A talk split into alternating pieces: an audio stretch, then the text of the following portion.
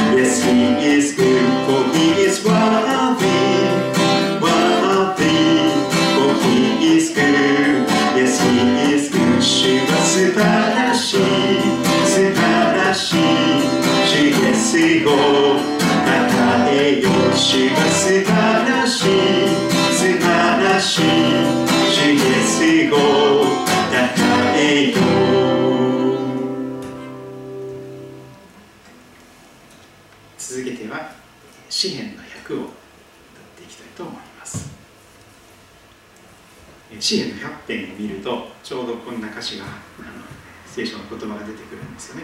感謝しつつ主の門に賛美しつつ大庭に。心合わせ臨在に入れ。主は慈しみ深い。恵みは常しえまで。その真実は世々に至る。我らは主のもの。主の民。その牧場の羊。知れ。主こそ神。喜びの声を上げよう。来たね。主の前で喜び持って使えよちょっと歌詞がちょっと入れ替わっているところもありますが。もともと詩篇はですねメロディーに乗せて歌としてまた楽器を持って伴奏合奏合唱とで歌われた内容ですが現代風のメロディーとリズムと、えー、につけてみたらこんな歌になりましたという歌ですね。若手の先生方がこれを作ってくださいました。これ歌っていきたいと思います。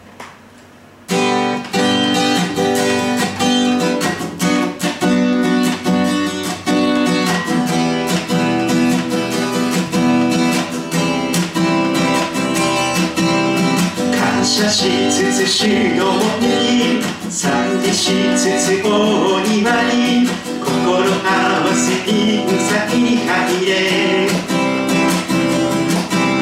主は美しい深い恵みはとこしえまでその真実は世々に至る。我らは主のもの主の民。そのき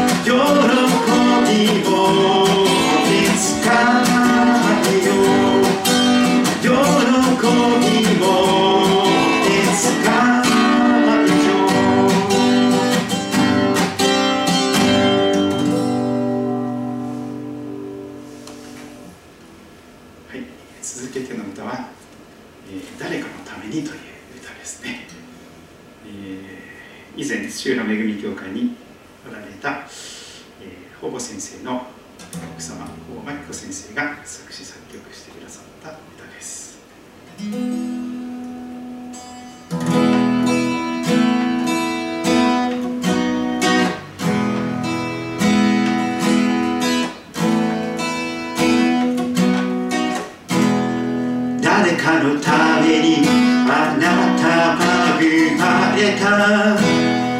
誰かを愛し喜ばせるため。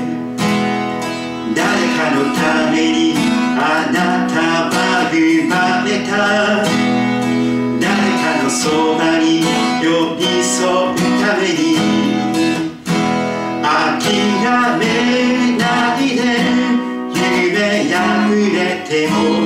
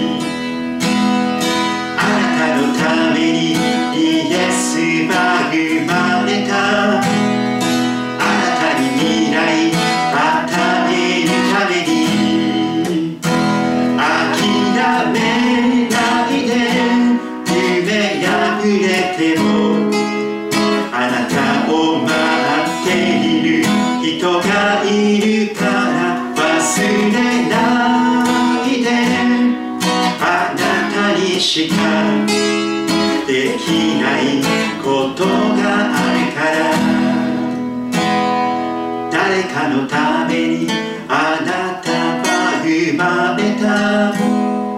誰かを愛し喜び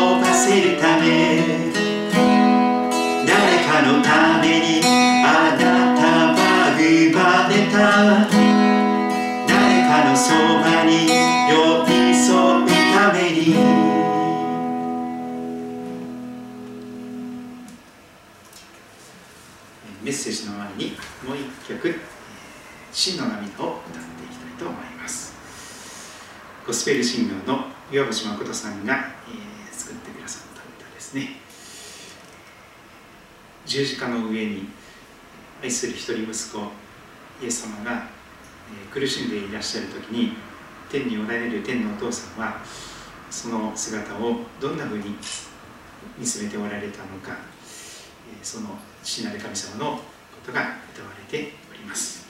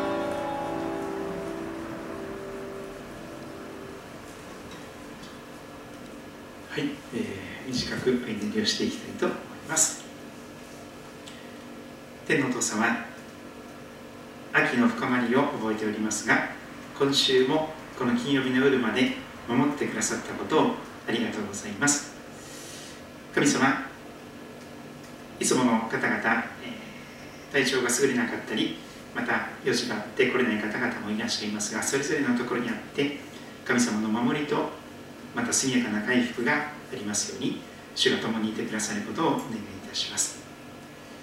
主をしばらくの間聖書の言葉に耳を傾けていきたいと願っています。主を語りください。主の声は聞いております。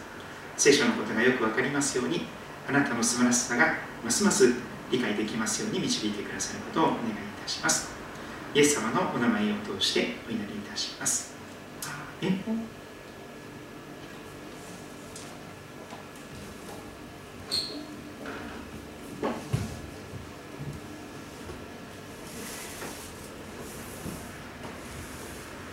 もしもお小遣いに少し余裕がある方はですねこれをぜひお買い求めくださるようにとお勧めしておりますがこれだけは覚えておきたい聖書の言葉100ロバート・ジェイ・モーガン先生が書いてくださり、えー、小菅さんが訳してくださっています。人生の旅を聖書とともに毎日10分1日10分使うとですねその聖書を覚えるために使うととても素晴らしいことが起こりますよということが書かれていきます。でも今日もその、まあ、モチベーションというかその動機づけなんですけど聖書の言葉を覚えるとそういう習慣を身につけると一体何が起こるのでしょうか、えー、宮本先生が歌ってくださった通りですね支援の一点の約束が、えー、あなたの人生に、えー、その通りになっていくように思います。主の教えを喜びとする。聖書の言葉を覚えたいということに喜びをしていく。昼も夜もその教えを口ずさんで言葉に朗読して耳で聞いてリフレーンをさせていく。頭の中に心の中に何度も何度もその言葉を響かせていく。その人は水路のそばに植わった木のようだ。流れのほとりに植えられた木。時が来ると実がなる。その葉は枯れない。その人は何をしても栄える。実は多くの人がそれを望んでいるのではないでしょうか。時が来ると実がなる。実を結ぶ人生が見たい。だからいろんな辛いことも耐えて今に至っている。でも実を結ぶことができないというふうに思ってしまうともう何も歩きが出ないでしょう。子育てしかり介護しかりまたさまざまなお仕事も勉強もスポーツも実を結ぶという期待があるからこそ頑張れるのです。人生も同じです。時が来ると実を結ぶことができる、諦めたらそれでおしまいとかっていうアニメがありますけど、えー、時が来ると実がなるということはですね、えー、本当に素晴らしい約束だと思います。そしてその葉っぱは枯れない。もうすぐクリスマスが近づいていますがクリスマスツリーを皆さんご存知でしょうクリスマスツリーは枯れない葉っぱを使います。あの紅葉して枯れ落ちてしまう葉っぱを使い使ま使いませんね。もみの木というのは葉っぱが冬になっても、えみずみずしいその緑を蓄えていてエバーグリーンと言われます。枯れない葉っぱそのように皆さんの人生が枯れない人生枯れ葉にならない。えー、秋になると特にこの「枯れ葉」とかっていう歌がですね、えー、曲が流行ったりするんですけど枯れない葉っぱそれは本当にアンチエイジングという若返り。いつもみずみずしいいつも若々しいいつもフレッシュという状況かと思います。そしてその人は何をしても栄える。その人が聖書の教えを喜びとしているなら聖書の教えに導かれた生活習慣を身につけていくことになりますから神様が願われていることを自分の願いと考えていきます。神様が喜ばれることを一緒に喜びますし神様が悲しまれることを一緒に悲しむ心がありますからその人は何をしても栄えるということが起こり得るのです。それを実際にこの言葉が嘘じゃないということをですね生きて見せていきたいなと思うわけなんですけども聖書の言葉は嘘じゃないよ。本当に神様の教えを覚えていつもそれを口ずさんでいると水路のそばに流れの上ほとりに植えられた木のような人になれるんですよ。時が来ると実を結ぶ人生が約束されています。クリスマスツリーのようにエバーグリーンのいつまでもフレッシュなみずみずしい若々しい命が約束されています。そして何をしても栄えるということに素晴らしい約束があります。これだけ覚えておきたい。聖書の言葉 100, 100を順番に1から順番に覚え始めているのです。初めの4つは想像を絶する聖書の4つの小説。一番最初はやっぱり創世記一章一節ですよね。初めに神が天と地を創造された。この言葉から聖書が始まります。この言葉をなくしたら聖書が聖書がなくなってしまう。全てのこれから語る土台になっています。神様が確かにいらっしゃる。この宇宙はこの地球はこの私たちは偶然に存在しているわけじゃない。神様がデザインなさり神様がメーカーさんとして作ってくださった。自動車にそれぞれメーカーがあるようにメーカーさんがデザインをしてそして存在へと招いてくださった。作り主なる神様がいらっしゃるということですね。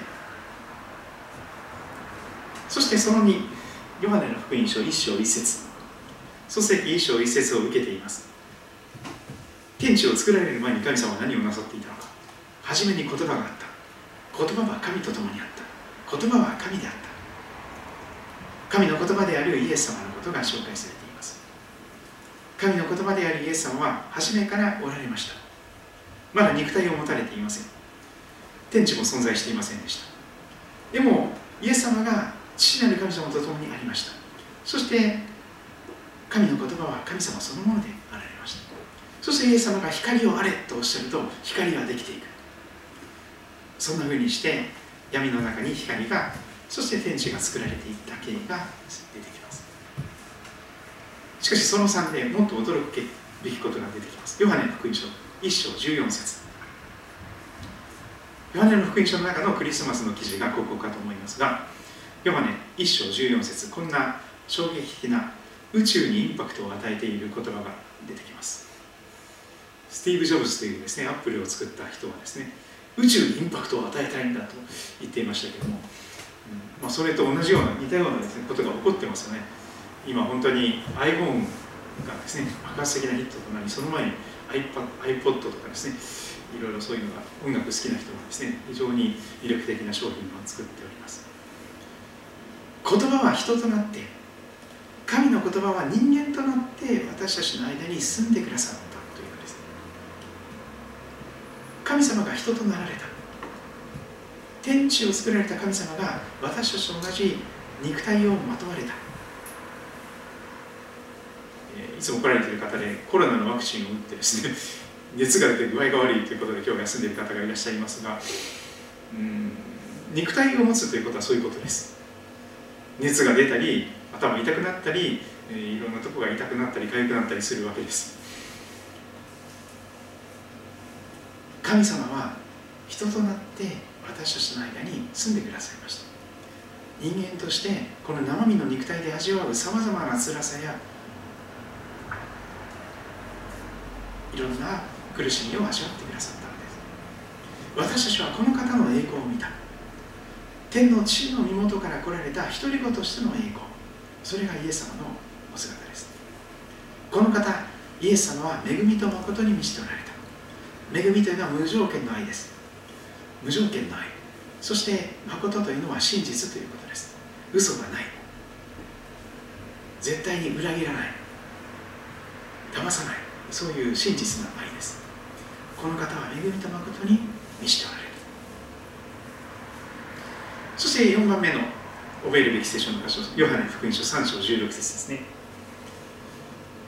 もう聖書の要約と言われます。聖書の中のダイヤモンドとか言われますが神は実にその一人子イエス・キリストをお与えになったことにようあなたを愛された。よというところにあなたの名前を入れて読んでみてください。神は実にその一人子をお与えになったことにようあなたを愛された。それは御子イエス様を信じる者が一人として滅びることなく永遠の命を持つためである。永遠の滅びではなく永遠の苦しみではなく永遠の命。天国へのパスポートを持つためそしてその後ですねローマンロード。ローマのローマの道と言われる聖書の箇所を今学び始めています。聖書全体のそのどういうふうにしたら人が救われるのかそのことがまとめられていきます。まずローマ人への手紙の3章23節が出てきます。すべての人は罪を犯して神の栄光を受けることができず。ローマ3の23と覚えた覚えます。すべての人です。どんなに立派に見える人もどんなに優しく見える人もみんな罪人なんです。優しく見えるだけで心の中は優しくないんです。いい人に見えて心の中は良くないんです。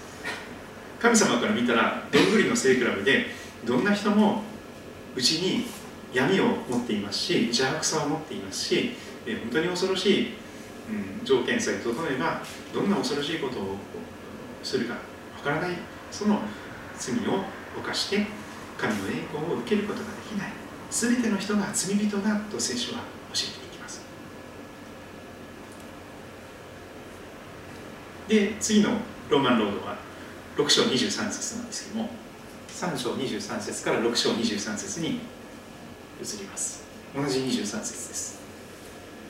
罪の報酬は死ですとはっきり書かれていきます。なんで人間が死ななければいけないのか。それは罪を犯してしまったからです。罪の当然の報いとして報酬としてお給料としてもらえるものが死なんです。しかし神様は報酬ではなくて賜物として一生懸命努力して頑張ってそしてお金払って手に入れるものではなくて賜物つまりギフトプレゼントとして永遠の命を与えようとしておられます。死ではなくて永遠の命。罪の報酬は死です。しかし神の賜物は永遠の命です。その永遠の命は私たちの主キリストイエスにあります。永遠の命というのは頑張って良い人になれば代金を払うようにすれば買い買い取ることができるような報いとして与えられるものではない。賃金のようにですね、えー、時給何円とかですね、えー、月月額何円とかっていうそういうその報酬ではなくてお給料ではなくて賜物なんです。ギフトなんです。プレゼントなんです。神様が全部代金を払って私たちは受け取るだけでよい。それが永遠の命だと聖書ははっきりと教えています。そして今日見たいのは7番目のこれですね。今日の聖書の言葉はこれです。ローマ人への手紙5章8節。聖書をお持ちの方はぜひローマの5章8節を開いていただけたらと思います。それぞれの愛用されている聖書で見比べて聞く。比べてくださればと思います。新海訳2017はこんなふうになりました。まず「しかし」という言葉が出てきます。いろんなこう否定的なことが言われていて「しかし」という力強いことで全部ひっくり返してですね。それでも神様は私たちがまだ罪人であった時まだ悪い悪い状態のどうしようもないろくでもないものであった時キリストが私たちのために死なれたことによって神は私たちに対するご自分の愛を明らかにしておられます。これがローマ人の手紙5章8節の言葉です。しかし私たちがまだ罪人であった時キリストが私たちのために死なれたことによって神様は私たちに対するご自分の愛を明らかにしておられます。新海約2017はだいぶシンプルになったと思います。それまでの新海約はですね、えー、ちょっとかなり若干こうあのシンプルでないところがありましたがキリストが私たちのために死なれたとすごく短くストレートに分かりやすくなっています、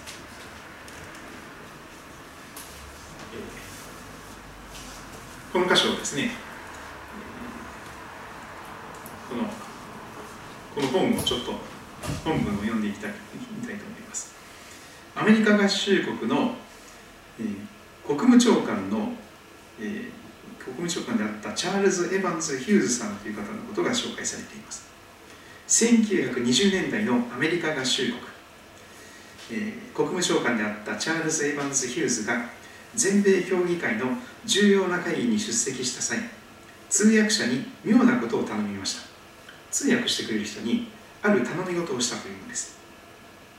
スペイン語とポルトガル語で話されたことはようやく翻訳をしてください、まあ、要はまとめて、えー、こういうことですよということを大まかに、えー、伝えてください。でも発言者が言う「しかし」に続く言葉は全部訳してください。非常にあの賢い頼み事だと思いますね。いろんなことは全体の大まかなことを、えー、説明してください。でももし発言者が「しかし」という言葉を使ったらその前後はそして「しかし」に続く言葉を全部訳してください。省かない省略しないと言ったっていうんです。しかしという言葉は接続詞です。考え方の方向が突然変化することを示します。聖書の中でもしかしに続く全ての言葉を理解することはとても大切で特にしかし神はの場合が重要です。その後ですねいろんな聖書の箇所が出てきます。しかし神は仰せられた。いやあなたの妻サラがあなたに男の子を産むのだ。創世記17章19節。しかし私をここに使わしたのはあなた方ではなく神なのです。創世記45章。8節。私は間もなく死にます。しかし神は必ずあなたを顧みて創世記50章24節。この大軍の上に恐れてはならない。おののいてはならない。これはあなた方の戦いではなくしかし神の戦いである。第二歴代史20章15節。しかしユダヤ人の長老たちの上には彼らの神の目が注がれていたのでエズラ記5章5節。しかし私たちの神はその呪いを祝福に変えられた。ネヘミヤ13章2節。あ私がこの杉戸の教会に来てですねしばらくした時にある方が言ってびっくりしたことがありますがこの町は呪われているとかなんかそういうそういうことを言った人がいるんですけどね。ええー、ってびっくりしたんですけど。たとえ呪われていたとしてもしかし神はその呪いを祝福に変えることができる方です。神様は呪いを祝福に変えられた。それです。そういうしかしがあります。しかし神は私の魂をあがない出し読みの手から私を奪い返してください。詩篇49編15節。この身も心も尽き果てるでしょう。しかし神は私の心の岩とこしえに私が受ける有り当ての地。詩篇73.26節。しかし神は彼と共におられ使徒の働き7章9節。しかし神はイエスを死者の中からよみがえらせました。使徒の働き13章30節。しかし成長させたのは神です。第一コリント3章6節。しかし気落ちしたものを慰めてくださる神は第二コリント7章6節。しかし憐れみ豊かな神は私たちを愛してくださったその大きな愛のゆえにその木の中に死んでいた私たちをキリストと共に生かしてくださいました。エペソ2章4節5節、まあ、ちょっと早く読んでしまいましたがしかしなんとかっていう言葉が聖書の中にすごいたくさん出てくるんです。でそこに書かれていることはみんなとってもスペシャルな素晴らしいことでもうダメだ。しかし神はっていう状態なんですよね。もう私は本当にもうダメだ。もう死にそうだ。もうダメだ。辛すぎる。しかしというこの本当にもうどん底に落ち込みでひたすらど底なしまで落ち込んでいる人が、ね、しかしがあるとまたもう復活して上に浮上してこれるんですね。そういうしかしなんです。あなたの人生のベクトル向きが全然正反対に変えられていく力があります。神のしかしは。そしてこのローマ人への手紙5章8節。ローマ書5章8節はおそらく聖書の「しかし神は」で示される御言葉の中で一番素晴らしい最も偉大な御言葉でしょう。しかし私たちがまだ罪人であった時どうしようもないろくでもないものであった時にキリストがそんな私たちのために死なれた。そのことによって神様は私たちに対するご自分の愛をはっきりと明らかにしてくださっているです。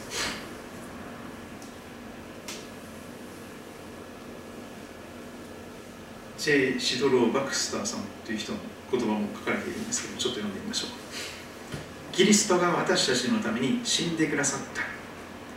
英語ではすごいシンプルな言葉です Christ died for us クライストというのはキリストですけど、ダイ死んでくださった。for 誰々のために、us 私たち。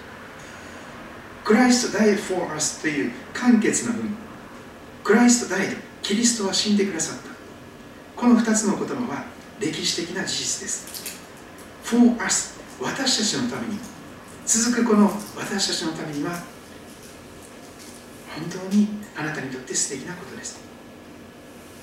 キリストが私たちのために死んでくださった。この言葉が福音の確信を語っています。Christ died for us イエス様があなたのために死なれた。この短い文章が聖書全体の壮大で優れたメッセージを伝えているとは驚くべきことだ。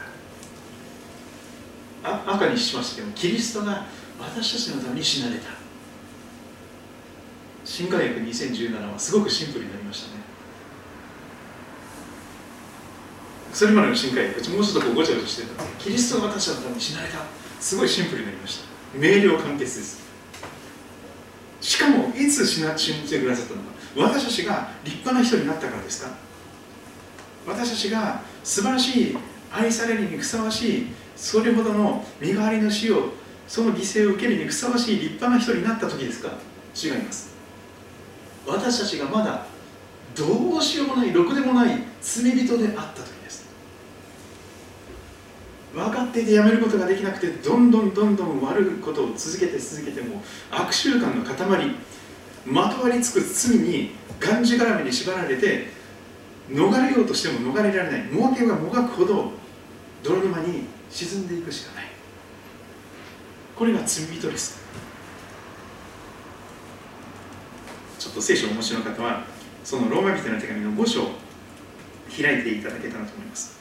前後の文の流れを文脈といいますが文の流れを見ていくと、えー、驚くべきこのメッセージが浮き上がってきます。ローマの5章の6節から11節が一つのまとまりになっております。ローマ5章の6節からちょっと味わっていきたいと思います。実にキリストは私たちがまだ弱かった頃定められた時に不経験な者たちのために死んでくださいました。これはあの私たちがまだ罪人であった時という言葉をちょっと言い換えています。まだ罪人であった時というのは私たちがまだ弱かった時です。弱いんですからすぐくじけちゃうんです。すぐ落ち込んじゃうんです。もうちょっと何か言われるとですね塩振られたみたいにもう青菜に塩状態でへなへなへなへな私もダメみたいな状態になってしまうのが弱さですよね。私は強い俺は強いとか思っていてもですね結構弱いんですよね。ポキッと折れるようなこのなんかこうそういう強さですよね。なんか頑張って強強さ強がってるけどなんかなんかされるとパキッて折れてしまってですねあのそれは弱い脆い状態になります。罪人というのはそういう弱さを無力さを抱えている人のことです。そしてもう一つ不経験な者たちのために死んでくださいましたとも言われています。そうです。罪人はまさに不経験なものなんです。神を神とも思いません。人を人とも思いません。まさに何様状態俺様状態。不経験極まりないものなんです俺が神だって言ってるようなものなんです俺に従え俺に逆らえ俺が一番正しいんだ。俺の言うことを聞け。神様でさえも自分の言うことを聞かせようとする。それほどに不経験なものが罪人であります。そして7節。正しい人のためであっても死ぬ人はほとんどいません。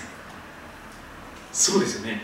なんか立派な正しい人がいたら私その人のために死にますなんて人がいますか？まあ歴史的に立派な素晴らしい人いっぱいいますけど正しい人。なんか立派な正しい人がいたらその人の身代わりになりますという人はいらっしゃるんでしょうか？ほとんどいないって書かれてます。ごくたまにいるかもしれません。でもほとんどいません。正しいだけの人ならですね死ぬ人ほとんどいません。善良な人本当に優しくて素晴らしい人。当に思いやりがあって優しくて自分に良くしてくれた人のためなら進んで死ぬ人がいるかもしれません。まあそれぐらいのものですよね。でもやっぱり自分可愛いですからやっぱり自分が一番大事ですから誰かのために死ぬなんていうのはよほどのことがないとできないと思います。本当に立派な人だけじゃなくて優しくてお世話になった人のためなら進んで死ぬ人があるいはいるかもしれない。しかしこのしかしです。正ためであっても死ぬ人ほとんどいない。立派な人のために死ぬなんて人ほとんどいません。優しくて素晴らしい善良な人がいたら本当に困った時に助けてくれたような人がいたらすんでその人のために死ぬ人がいるかもしれない。しかしこのしかしです。しかしそんなことじゃない。もっと逆のベクトルもう一番愛しがたい。一番そんな人のために絶対死ねないっていうような人のためにキリストは死んでくださったっていうんです。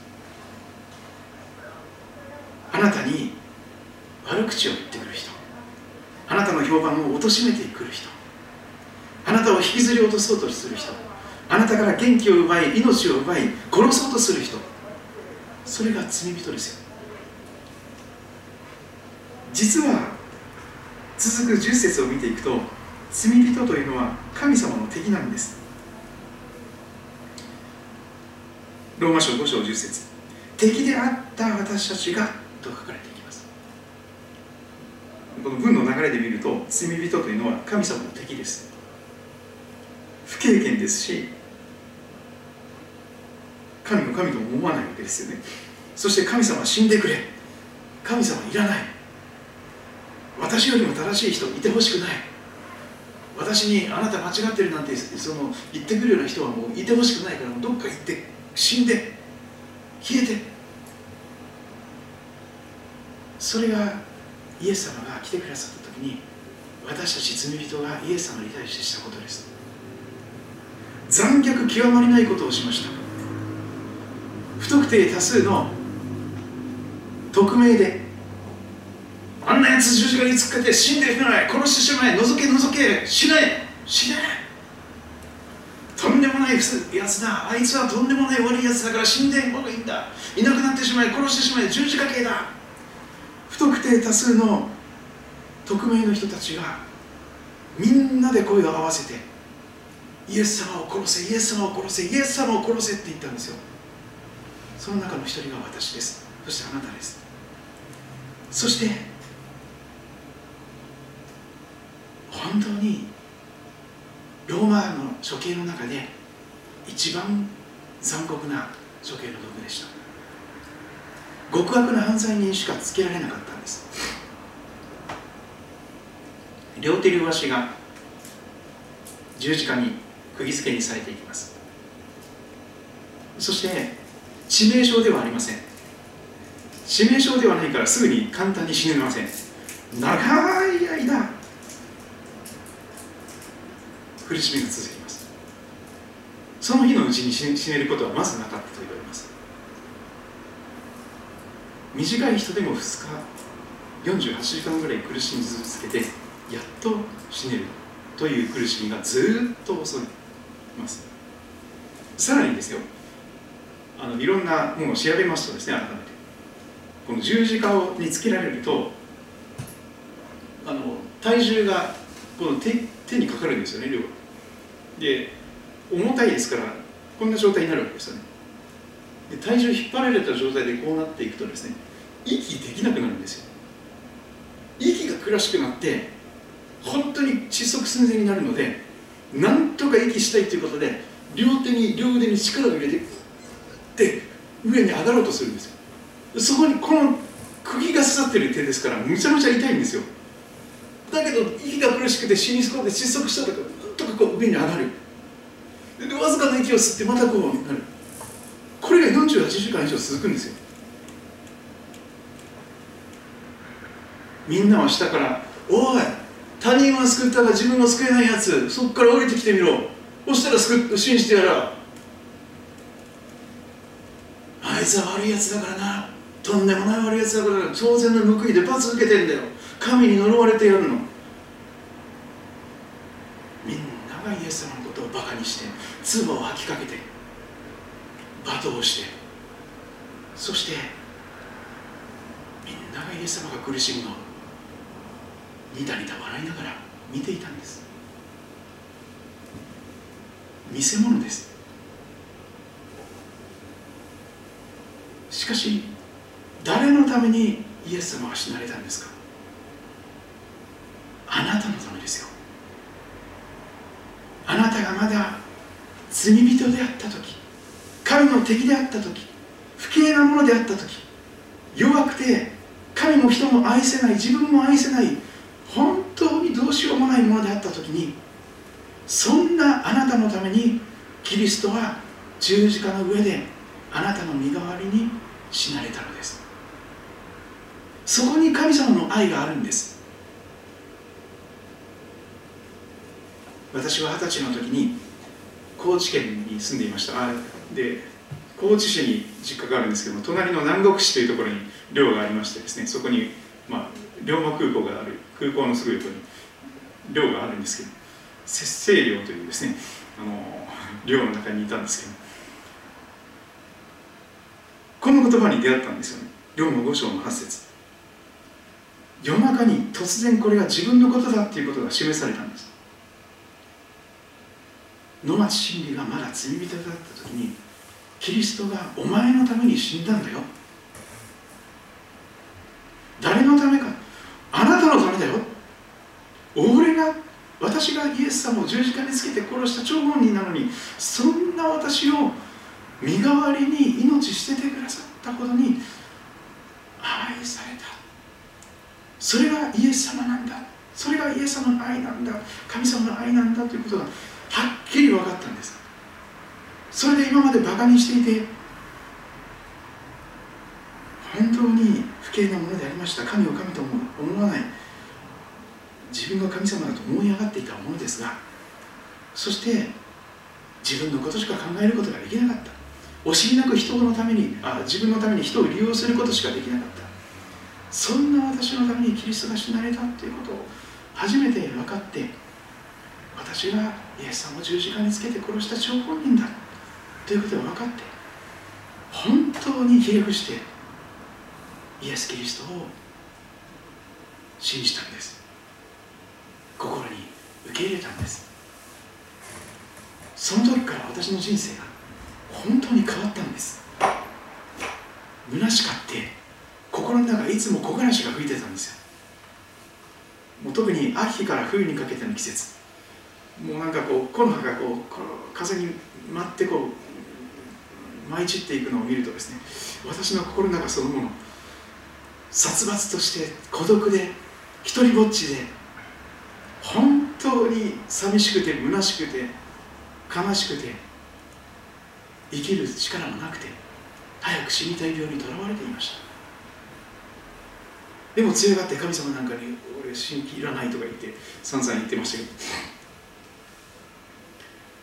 しかしその時から私の心の中に温かい神様の愛が宿ってその温かい神様の愛が私の心を少しずつ溶かしていくわけですよね。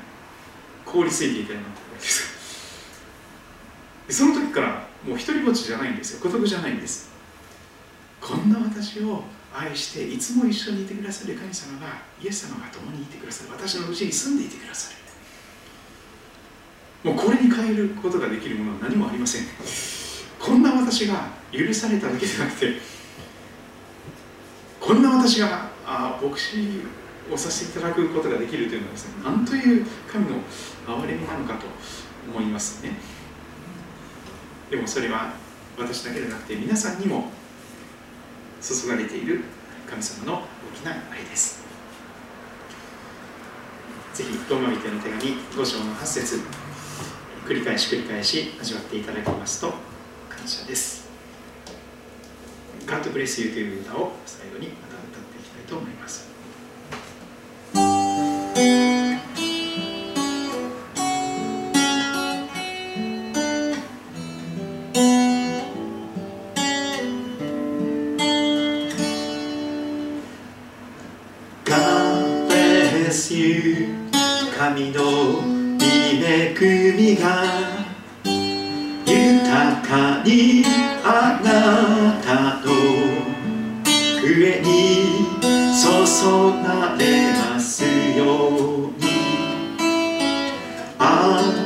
の心と体とすべての営みが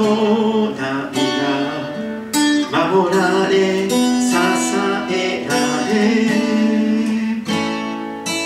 喜びあふれるように私は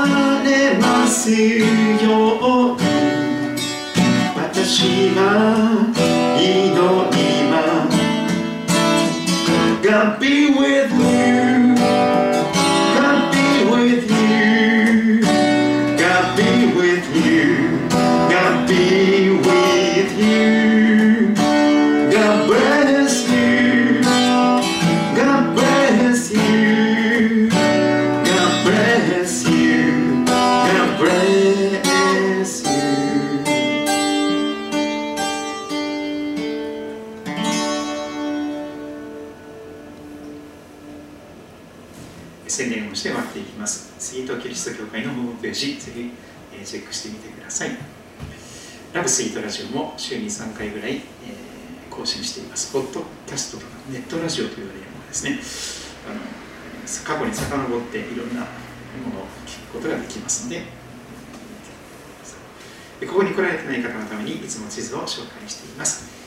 えー一番近い駅は東武動物公園の駅です。スカイツリーラインになります。東口から出て古利根川を昔の利根川を渡りますと杉戸町に入ります。迷わなければ10分ぐらいで来れる距離ですが歩いて杉戸高校 JA 町の役場がある旧日光街道の通りに面しています。白い箱型の建物です。バイパスでない4号線が近くを走っています。霞とかベルクスにお買い物のついでに教会がこの辺にあるのかなとちょっとお散歩してくださると感謝です、えー祝日と月曜日以外は教会は朝から夜まで開けています、えーそして日曜日は朝、えー10時半からそして夜8時から9時、え2回ほど今礼拝をしています、えーコロナが早く収束してくれるといいなと思っておりますが、えー念のためにマスクをしてお伝えくださればと思っております。以上で福音キリストは終わっていきたいと思いますが週末から新しい週に向けて皆様の上に神様の祝福が豊かにありますようにとお祈りたします。またお会いしましょう。God bless you.